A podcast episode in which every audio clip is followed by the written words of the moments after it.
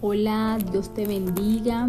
En este nuevo día tengo la oportunidad de compartir contigo eh, sobre el cuarto libro de Salmos y estos eh, capítulos corresponden desde el 90 al 106 y fueron escritos por varios autores desconocidos sin embargo, eh, se tiene claridad de que Moisés, David y Salomón están allí representados.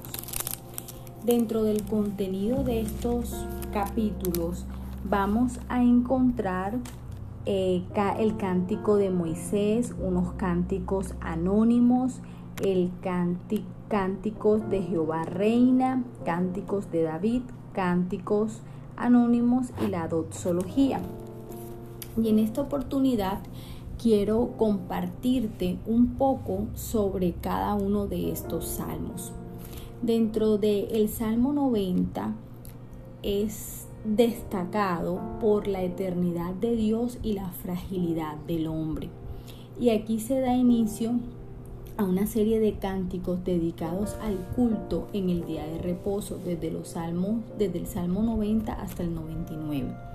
En este salmo Moisés se refiere a la infinitud de Dios en comparación con la brevedad de la vida.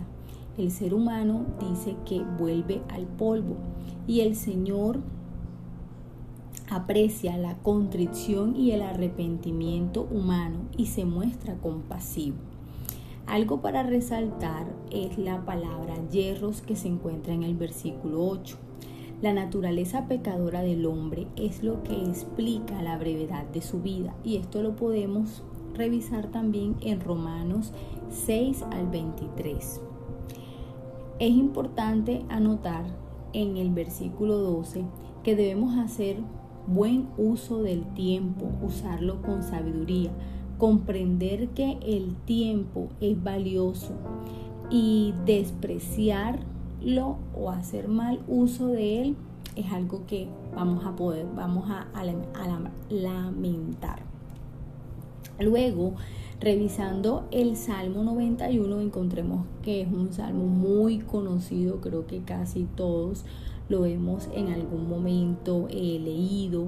Y aquí vemos la particularidad de una seguridad de descansar en la presencia de Dios cuando podrán eh, querer levantarse el enemigo, pero el Señor nos va a proteger.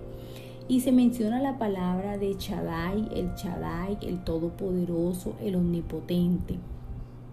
Y realmente es un, es un salmo que, que declaramos con toda la fe, con toda la convicción de que el Señor está para con nosotros. En el Salmo 92 es una alabanza, un cántico por el amor y la fidelidad de Dios. Y aquí el Señor asegura estar presente al lado de nosotros en todo momento, y cada vez que lo invoquemos. Y la liberación y el, el glorificarse en nuestras vidas. En el Salmo 93 se nos, habla, se nos habla sobre el reino eterno del Señor y la idea que, que inspira este poema es que después que las demás cosas son barridas por las muchas aguas de la adversidad, las naciones hostiles o los poderes del mal, Jehová permanece firme, lo mismo que sus testimonios. Demos gracias en todo porque esta es la voluntad de Dios para con nosotros en Cristo Jesús. Por lo tanto, invitemos el poder de la presencia de Dios en toda situación que estemos experimentando. Del Salmo 94 se nos habla de que Dios es el refugio del justo, del justo. En esta petición de ayuda, el pueblo como nación eleva su voz a Dios, pero también lo hace de manera personal. Y desde una perspectiva de Dios, el juicio o la justicia en que se demore, en que de que Dios lo lleva a cabo, no quiere decir que es que esto no va a ocurrir. Del Salmo 94 es un llamado a la adoración y a la obediencia. Y algo importante que se nos enseña aquí es nuestra actitud de humildad, de entrar a la presencia del Señor, de alabarlo, de bendecir su nombre, de arrodillarnos y de abrir nuestro corazón a Dios y a su voluntad. una de las consecuencias de estar en la presencia de Dios en alabanzas es el reposo. Y ah, lo que puede evitar que ese reposo eh, en medio de la oración no esté es el descontento, la queja y la misma incredulidad. En el Salmo 96 es una alabanza a Dios que viene en juicio y este salmo se incluye en la poderosa alabanza que el rey David ofreció cuando trajo el arca del pacto a Jerusalén. Aquí se nos habla sobre los ídolos el, hecho de, tener ídolos y quiero resaltar que esta palabra significa cosas sin valor recordando que Jehová es grande y que está por encima de cualquier ídolo que el hombre quiera eh, colocar en su vida. Y también es importante resaltar que el apóstol Pablo confirma el vínculo de juicio y justicia y añade que Jesús será el juez. Esto lo vemos en Hechos 17:31. Del Salmo 97 es un cántico de alabanza al Dios soberano. Aquí se exalta al Señor por encima de todos los dioses.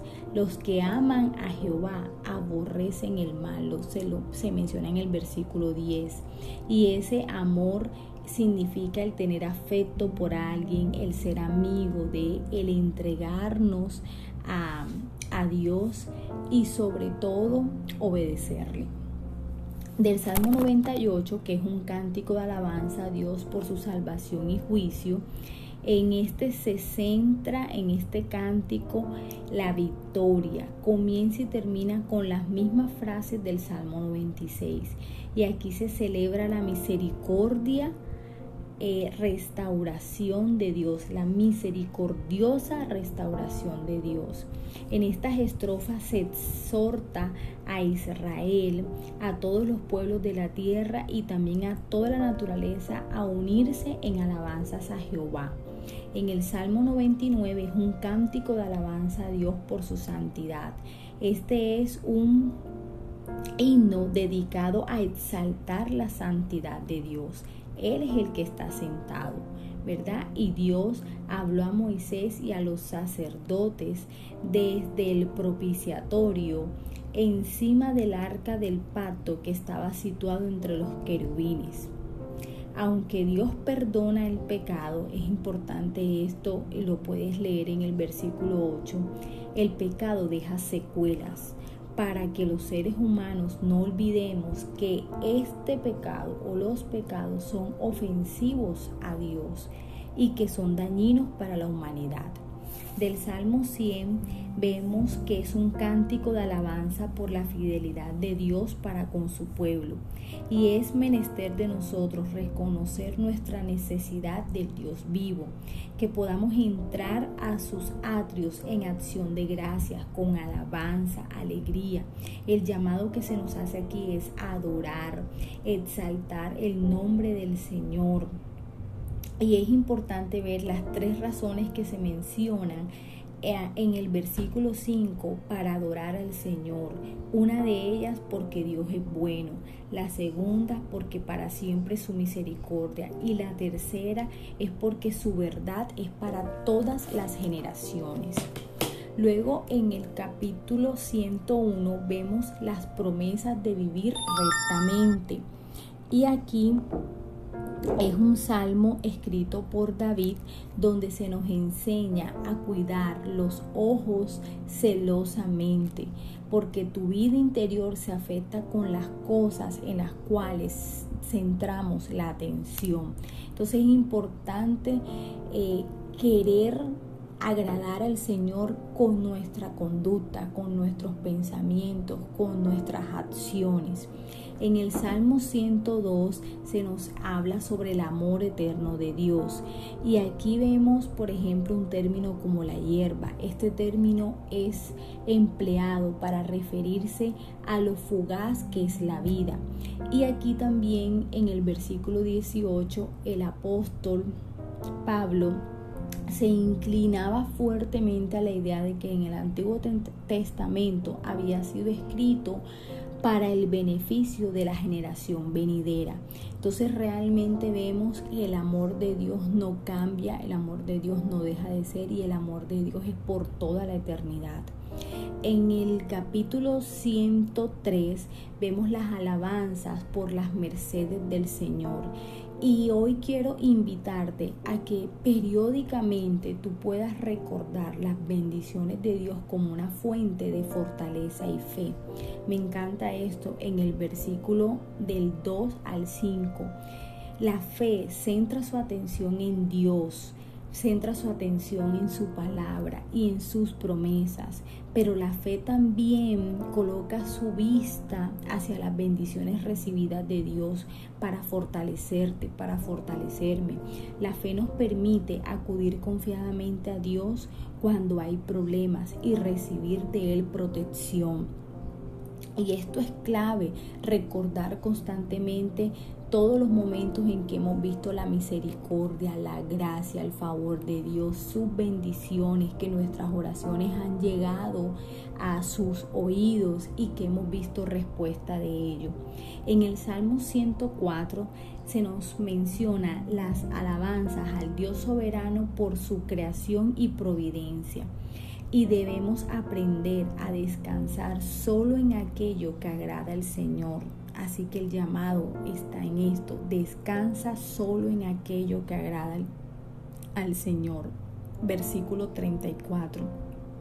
Y me encanta cuando dice, bendice alma mía Jehová. Esto es un himno dedicado a la creación del Señor.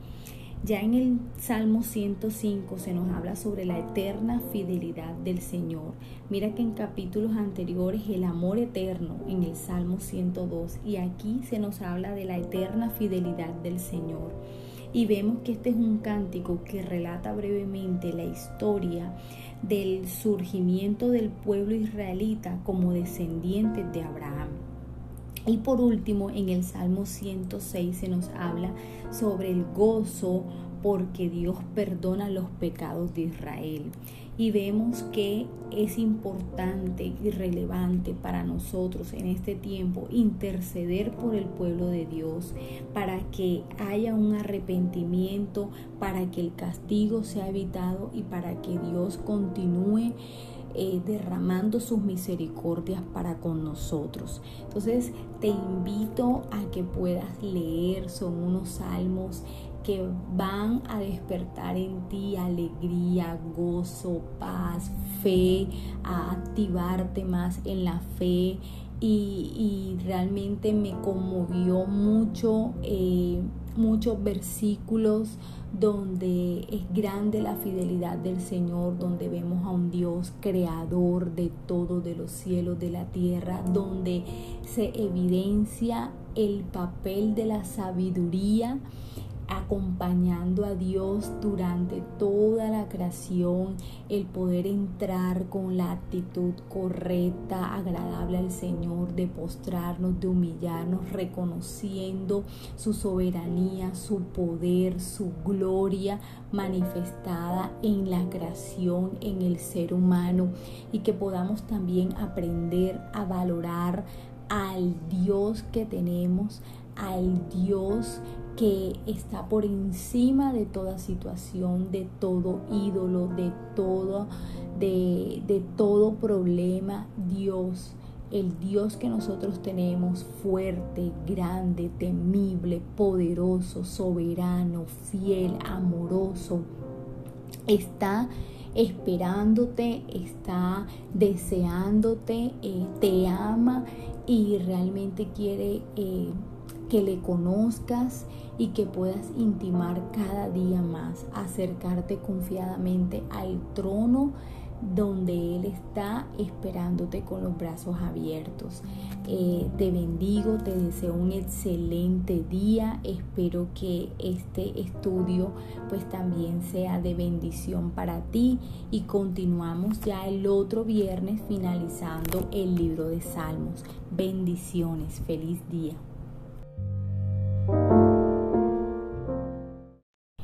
Hola, buenos días, Dios te bendiga.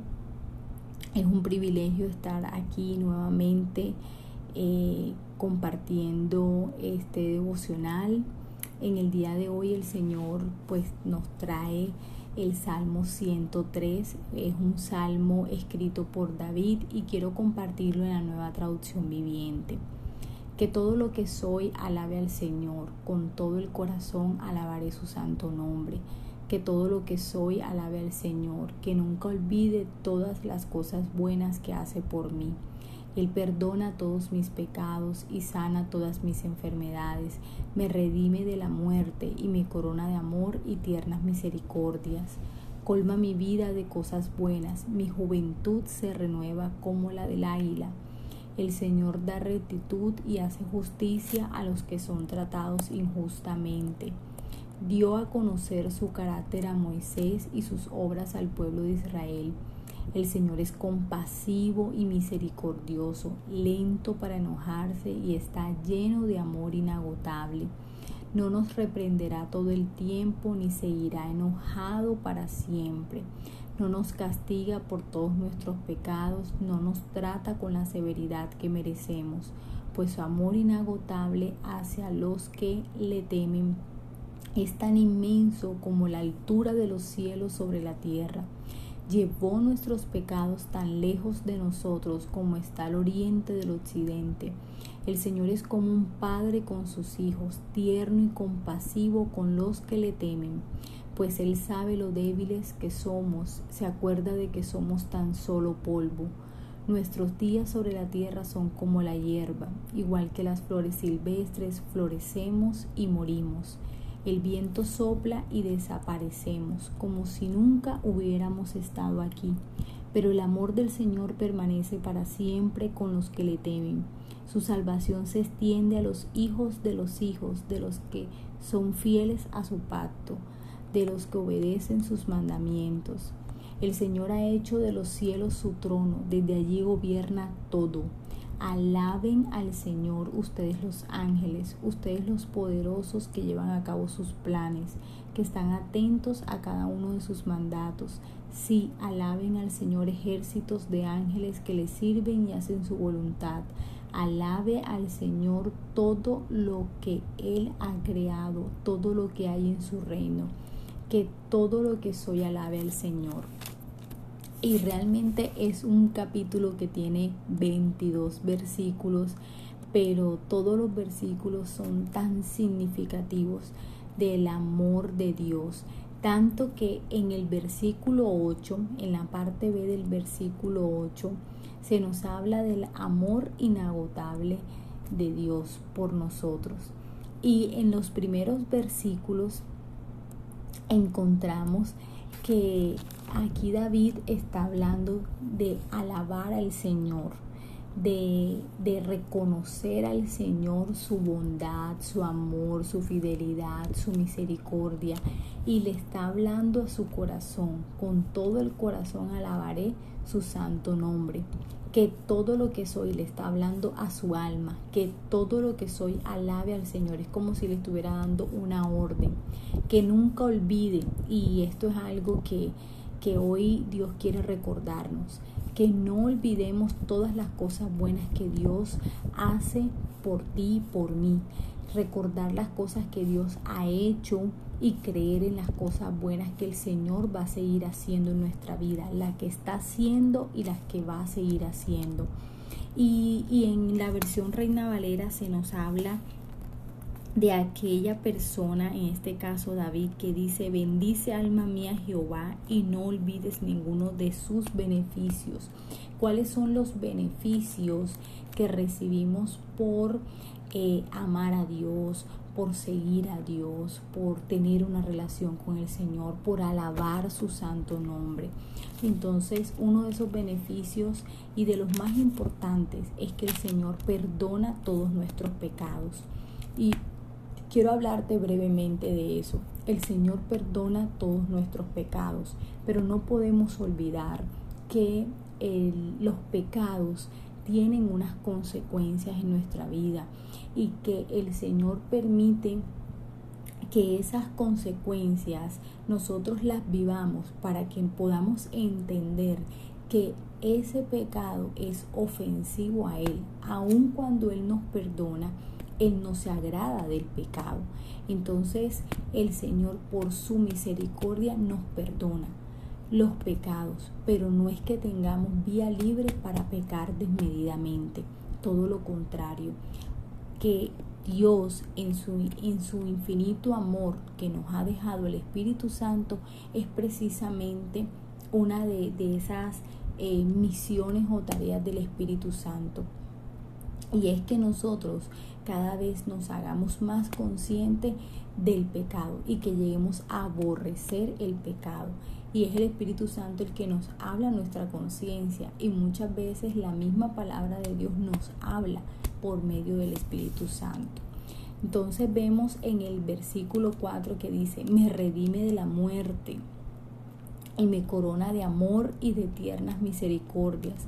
El Señor a través de la salvación en Cristo Jesús nos ha redimido de la muerte, nos ha colocado una corona eh, nos ha llenado de sus misericordias y eso es razón suficiente para alabar a Dios, para estar agradecido con el Señor, para querer vivir una vida en rectitud, en obediencia al Señor, bajo su voluntad, descansando y confiando en sus promesas. Dice que Él colma tu vida, mi vida, de cosas buenas y que nos rejuvenecemos como el águila. Y es ese mismo espíritu eh, que, que, va a, a, transformarnos y que nos ha transformado y nos viene transformando para que nosotros, aun cuando nuestro exterior obviamente con el tiempo va a ir, eh, digámoslo así, envejeciendo, nuestro espíritu va renovándose, nuestro espíritu va transformándose cada día más. Dice que el Señor da rectitud y hace justicia a los que son tratados injustamente. Y esto es algo que la palabra, el Señor no lo recuerda. El Señor es justo y el Señor hace justicia. Y nuestro deber es entregarle al Señor todas esas cosas en las que quizás hemos sido víctimas de injusticias y confiar en que el Señor va a hacer justicia en su y a su manera y descansar en Él. Luego vemos en el versículo 7 que el Señor da a conocer el carácter de Él cuando Él nos dice, o sus atributos, cuando se nos dice en el versículo 8, Él es compasivo, es misericordioso, es lento para enojarse, el Señor es paciente con nosotros, el Señor está lleno de amor inagotable dice que aun cuando Él se enoja, no se va a enojar para siempre con nosotros, aun cuando, cuando eh, recibimos eh, una reprensión, disciplina, por causa de nuestras acciones, el Señor no nos trata con la severidad con la que deberíamos ser tratados, con la que mereceríamos ser tratados.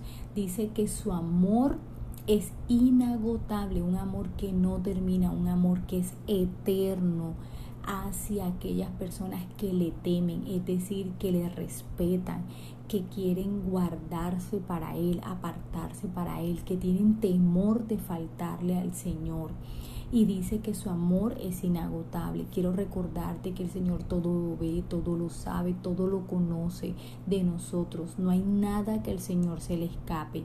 Y aún en medio de, de todo lo que tú puedes estar viviendo, si el Señor ve en ti temor hacia Él, el Señor va a comenzar a hacer obras y cosas maravillosas en tu vida.